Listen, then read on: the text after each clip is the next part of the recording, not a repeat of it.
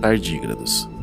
Medindo menos de um milímetro de comprimento, esses seres vivos podem sobreviver a fogo, gelo, altas pressões e até mesmo ao vácuo do espaço, o que os torna os seres vivos mais resistentes do planeta e que, teoricamente, em uma grande explosão de rochas no espaço através de um choque de um asteroide, os permitiriam sobreviver e percorrer grandes distâncias até alcançar outros planetas que por final lhe serviriam como suas novas moradas. Chamada de panspermia, essa teoria ainda divide as opiniões de pesquisadores sobre ser possível ou não, pois exige que a espécie suporte além do tempo diversas condições extremamente hostis para ter sucesso. Agora os cientistas colocaram esses pequenos animais a mais uma prova.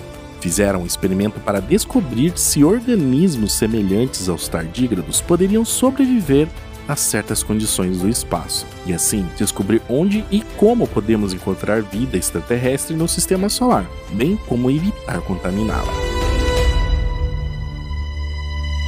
Conhecido como ursos aquáticos, encontrados em ecossistemas terrestres e aquáticos, são onipresentes na Terra. Esses animais sobrevivem a condições absurdas, capazes de secar reconfigurar seus corpos e entrar em animação suspensa. A estratégia de sobrevivência é relativamente simples. Eles retraem as oito pernas e a cabeça e se deixam desidratar por longos anos. Essa habilidade levantou a questão de quão violenta é o evento do qual a criatura ainda é capaz de sobreviver. A resposta pode dar a probabilidade de que tardígrados sobrevivam em lugares como a nossa Lua ou Phobos, a Lua de Marte, que poderia ter sido impactada por material ejetado dos dois planetas, potencialmente carregando a vida, ou ainda nas águas geladas de Europa e Encélado, luas de Júpiter e Saturno.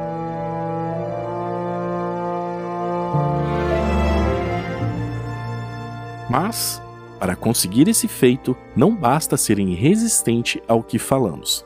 Eles devem também resistir a impactos dessas rochas que costumam ser eventos violentos, com isso em mente, uma dupla de cientistas usaram uma pistola de gás de dois estágios. A pólvora e um gás leve, como hidrogênio ou hélio, sob rápida pressurização, são usados para acelerar projéteis de até 8 km por segundo. Os pesquisadores usaram de duas a três cobaias de um tipo de tardígrada de água doce, que foram congeladas para induzir a hibernação. Os insetos foram carregados em projéteis e disparados contra alvos de areia em uma câmara de vácuo a velocidade de 0,556 a 1 km por segundo. Para isolar os tardígrados, o alvo foi colocado na água, e depois de separar o ser microscópico, os cientistas observaram quanto tempo levaria para retornar da hibernação. Para ter uma base de comparação, eles deixaram também 20 tardígrados congelados que não foram disparados.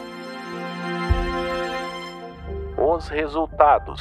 Os animais que não foram disparados se recuperaram após cerca de 8 a 9 horas, e aqueles que sofreram o impacto e sobreviveram a uma velocidade de 825 km por segundo levaram muito tempo para se recuperar, o que sugeriu danos internos. Já em tiros de até 0,825 km por segundo, tardígrados intactos foram recuperados após o impacto, mas em tiros de alta velocidade apenas fragmentos de tardígrados foram recuperados. Os resultados mostraram que o limite de velocidade de impacto para a sobrevivência tardígrada está entre os dois números. Eles equivalem a uma pressão de choque de 1,14 gigapascals, dando algumas restrições sérias à sua capacidade de sobreviver ao impacto interplanetário.